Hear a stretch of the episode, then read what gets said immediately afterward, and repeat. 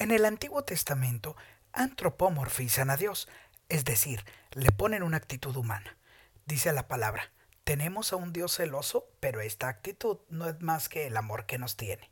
No es un reclamo, sino un hablarnos a la conciencia para decirnos por qué buscas en dioses con D minúscula, que tienen ojos y no ven, tienen boca y no hablan, tienen oídos y no escuchan, dioses de madera, de piedra, de barro, y no estoy hablando de las imágenes religiosas que son representaciones de nuestra piedad, y no los tomamos como dioses, ni tampoco los adoramos. Información que cura.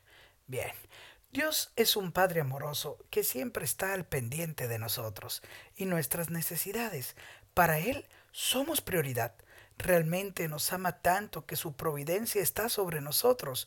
Podemos ver que no necesitamos de nadie ni de nada. Solo Dios basta. Sus celos no son tóxicos. Es más, ya no diré celos, sino un amor puro, incondicional, que realmente sana nuestra vida, porque cuida nuestros pasos, intenciones, incluso nuestros amores.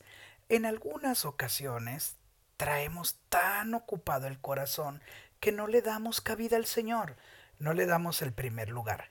Se olvida incluso de que existe porque el pecar nos creemos pequeños diositos, porque no nos importa que alguien poderoso y que nos ama le duele que actuemos contrario a su misericordia. ¿Qué es lo que tienes en el centro del corazón? ¿Alguna persona? ¿Proyecto? ¿Pecado? ¿A quién o qué le estás dando el primer lugar en tu vida? ¿No tienes tiempo para Dios? ¿Cuál es tu prioridad?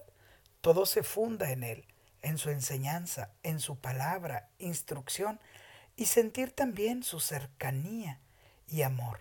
Nosotros sí somos celosos con nuestro tiempo personal. No queremos compartir la vida con Dios, pues todo viene del Altísimo. El tiempo, las personas necesitan tener compartido este tiempo con quien nos ha regalado la vida, pues le pertenecemos. El proyecto de Dios es perfecto y quiere ser el centro de nuestra vida, pero si no hacemos conciencia de esto, entonces sentiremos un gran vacío, soledad, desierto, oscuridad, confusión, falta de fe y piedad. No te preocupes si lo buscas en los momentos difíciles, no te sientas hipócrita si lo quieres en tu vida cuando todo está vuelto de cabeza. Al contrario, es en este momento cuando lo debemos de llamar más y abandonarnos a Él, pues no quiere que pasemos solo situaciones en donde nuestra humanidad no podrá más. Lo necesitamos. Hermanos y hermanas, nuestro corazón indiviso es por lo cual sufrimos. Queremos darle el valor a lo que no lo tiene y dejamos de dárselo a quien con mayúsculas verdaderamente lo tiene. Aprendamos a discernir nuestra vida. Solos no podremos. Jesús en primer lugar, siempre y todo en su nombre.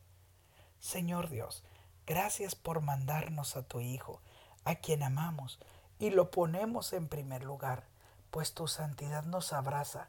Ven y pósate en nosotros. Amén.